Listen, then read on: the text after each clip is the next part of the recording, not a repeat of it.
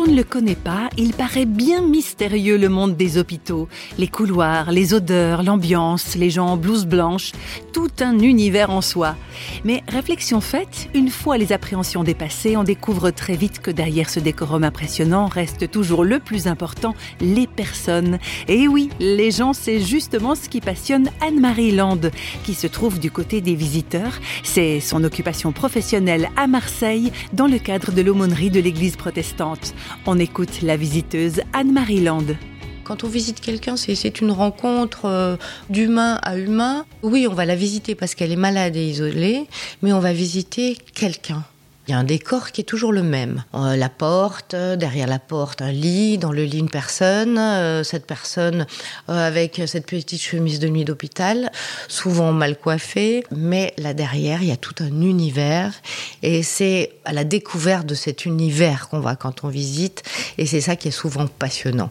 Une petite personne qui est comme ça allongée, puis derrière, mais, mais il y a une vie. Mais des fois, c'est un film. On pourrait en faire des pièces. Rien que cette visite-là auprès de cette personne-là.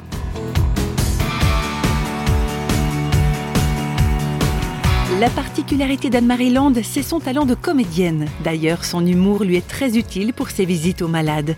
Un humour qu'elle manie avec tact et finesse. C'est toujours pour moi euh, un cadeau d'arriver à faire rire ou sourire quelqu'un. Voilà, notamment, je pense à, un prisonnier hospitalisé dont on m'avait dit qu'il avait euh, vraiment le moral euh, au plus bas. Voilà, il y avait eu tentative de suicide, donc vraiment, il était au plus bas. Et mon but, je sais que c'est pas bien de se fixer des buts quand on rentre dans une chambre, mais ce jour-là, mon but, c'était de le faire sourire. Et euh, dans la discussion, au bout d'un moment, on a ri tous les deux. Et euh, voilà, pour moi, je me suis dit, aujourd'hui, ça, c'est gagné. On a avancé jusque-là. Et, souvent, après, ça ouvre les portes à la discussion. Euh, on est détendu. voilà, on est unis dans un rire. Et donc, un petit trait d'union pour, pour la suite, ce qui va se dire après.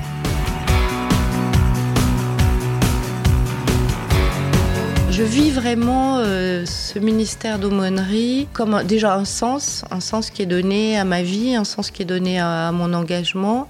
Et je retrouve au travers de ces visites, je, retrouve Dieu qui est caché dans, dans, chaque personne.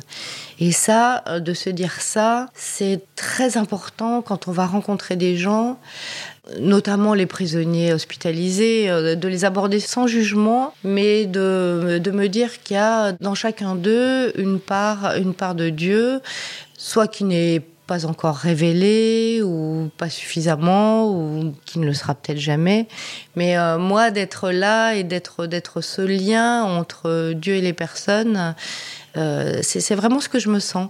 C'est sans prétention, c'est vraiment un petit ruban. Euh, je me sens comme un ruban, un petit bout qui est raccroché à Dieu et, l'autre petit bout que je mets dans les mains de la personne visitée.